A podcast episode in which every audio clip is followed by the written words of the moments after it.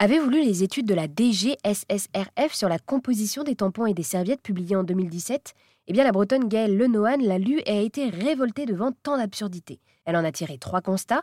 Les protections périodiques conventionnelles peuvent contenir des substances toxiques, les règles génèrent des inégalités entre les femmes et les hommes, et les tampons et les serviettes qui contiennent du plastique polluent à grande échelle les milieux marins. Gaëlle a ainsi décidé de réagir en créant Marguerite et compagnie. Cette association œuvre pour rendre les protections hygiéniques gratuites. Elle veut faire tomber le tabou autour de nos menstruations et mettre en avant des produits menstruels sains pour notre corps et pour la planète. Elle a ainsi imaginé des distributeurs avec des protections hygiéniques gratuites et accessibles à tout le monde.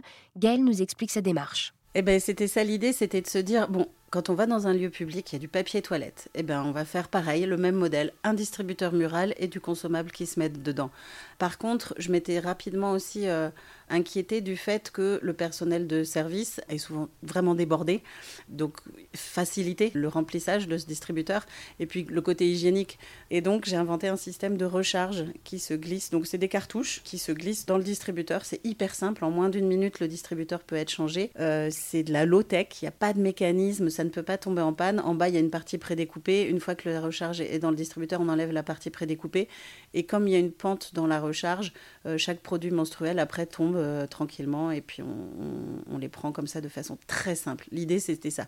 C'était d'avoir un système tellement simple que personne puisse dire non. Et alors donc voilà, je le rappelle, donc euh, nous sommes euh, avec vous Gaëlle, qui est la fondatrice de Marguerite et compagnie, qui veut mettre en place du coup euh, tout un programme pour changer les règles. Et alors et du coup, est-ce que c'est vous voilà qui fabriquez ces protections périodiques saines qui sont à retrouver dans les distributeurs? Alors non, en fait, c'était ça l'idée, c'était de me dire, ok, alors est-ce que je les fabrique? Mais là, c'était un tout autre projet. Euh, je voulais aller vite, je suis dans le genre un petit peu impatiente.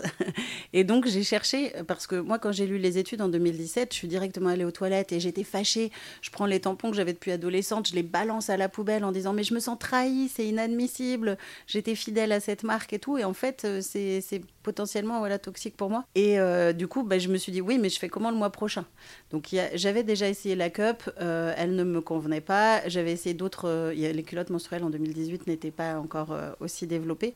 donc je me suis dit, bon, bah, je fais comment? J'ai cherché et j'ai trouvé que dans certains magasins spécialisés, il y avait cette marque-là, Natraker. Plus j'ai fouillé, plus je me suis rendu compte qu'on était vraiment alignés sur les valeurs. C'était les pionniers. Ils avaient inventé, enfin, décidé de faire des produits menstruels sains en 90. Donc ça veut dire qu'ils commençaient à avoir vraiment une expertise aussi dans le tissage du coton parce que c'est pas, pas le tout d'avoir un coton bio, mais s'il perd ses fibres, euh, on se retrouve avec des problèmes gynéco aussi. Donc ils ont vraiment une technicité et euh, un approvisionnement où c'est du commerce équitable. Ils favorisent plutôt des agricultrices pour les rendre économiquement euh, autonomes. Donc on s'est vraiment, je me suis retrouvée dans leurs valeurs, dans leur militantisme aussi, puisqu'ils militent vraiment pour le sans plastique. Suzy Hewson, la fondatrice, est vraiment très régulièrement dans des manifestations contre les produits menstruels classiques qui polluent l'environnement. Et donc, euh, ben, je les ai appelés et c'était un peu fou parce que de se dire, euh, ok, alors, je suis une petite bretonne, j'étais pas du tout dans le monde de l'entrepreneuriat. Vous avez les meilleurs produits du monde, je vais les rendre gratuits pour les bénéficiaires. On y va?